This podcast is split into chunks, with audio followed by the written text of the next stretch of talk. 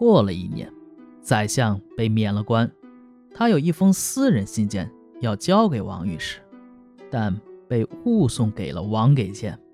王给谏高兴万分，先托一位和王御史关系好的人，到王御史家中借了一万两银子。王御史拒绝了，王给谏便亲自到王御史家。王御史找礼服穿好去迎接，可是找不着。王给谏等候时间长了，生气王御史的怠慢，就要转身回去。忽然看到元丰穿着龙袍，戴着皇冠，被一个女子从门内推了出来。他吓了一跳，接着便笑着抚摸，脱下他的龙袍皇冠拿走了。王御史急忙出来，但看客人已经走远了。他听到刚才发生的事情，吓得面如土色。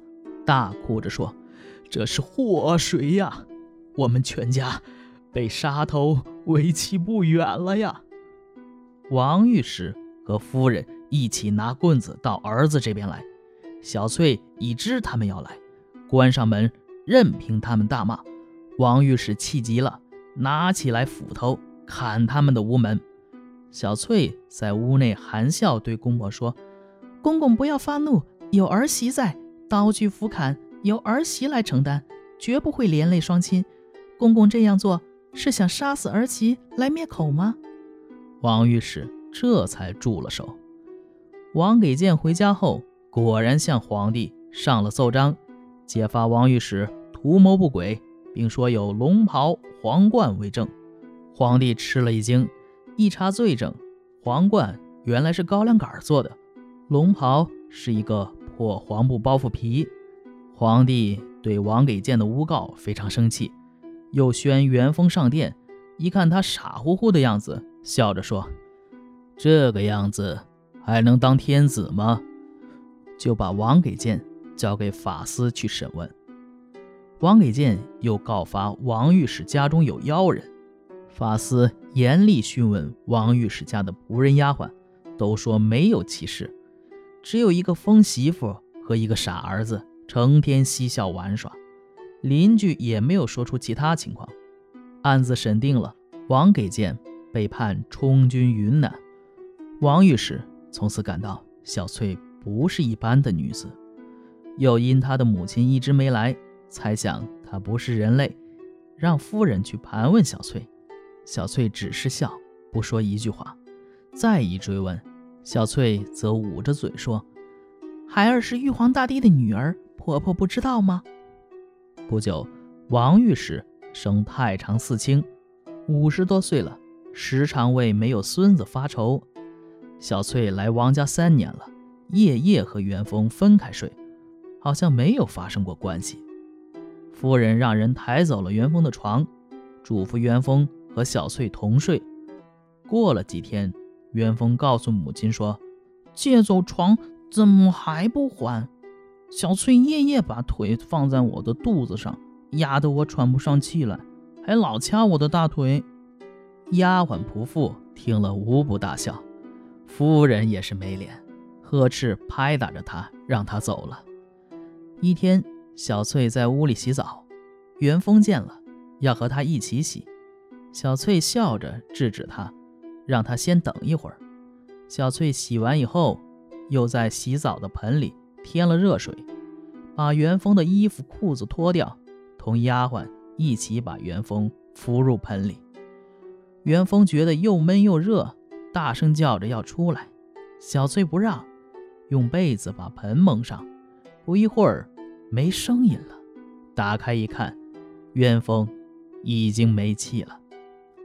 小翠坦然地笑着，一点儿也不惊慌，把元丰拖到床上，擦干身上的水，又用被子盖上。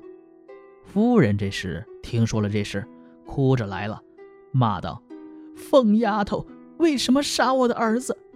小翠微微笑着说：“这样的傻儿子，不如没有。”夫人更生气了，用头去撞小翠，丫鬟们又劝又拉。正在吵闹时，一个丫鬟跑来报告说：“公子哼哼了。”夫人停止哭泣，抚摸儿子，见他气喘吁吁，浑身大汗淋漓，沾湿了被褥。过了一顿饭功夫，元丰汗止了，忽然睁开眼睛，环顾四周，把家中人都看了一遍，好像不认识似的，说：“我现在回忆以往的事，好像做梦，这是怎么回事啊？”夫人看他说的话不像傻话，特别惊异，领着他去见父亲，多次试验，果然不傻了。全家大喜，如获至宝。到了晚上，把床又放回原来的地方，还放好被褥枕头来观察他。元丰进了内室以后，把丫鬟们都打发走了。早晨一看，那张床空在那儿，如同虚设。从此以后，儿子媳妇的疯病傻病全没有了，小两口感情特别好，形影不离。过了一年多，王御史因受到王给谏同党的弹劾，被免了官，还受到了小处分。家中原有广西中丞赠送的一只玉瓶，价值千金，准备送给当权的大官。小翠很喜爱这只玉瓶。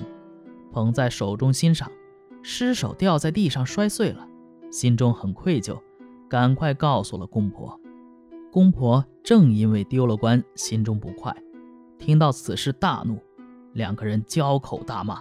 小翠气得跑出来了，回去对元丰说：“我在你家保全你家不止一个玉瓶，为什么就不给我多少留点面子？实话对你说吧，我不是人类，因为我母亲。”遭到雷击的劫难，得到你父亲的庇护，又因为我们两人有五年的缘分，所以我来到你家报答以前的恩情，完成我们的夙愿。我受到的斥骂比头发还要多。我之所以不离你而去，是因为五年的恩爱还未期满。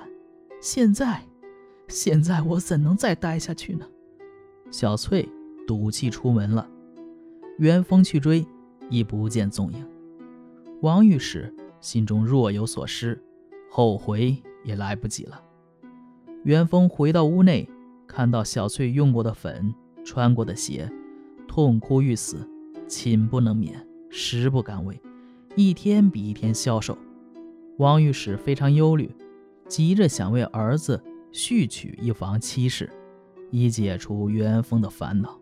但元丰不愿意，他只请技艺高超的画家。画了一幅小翠的像，日夜在向前祭祀祷告，这样的生活持续了近两年。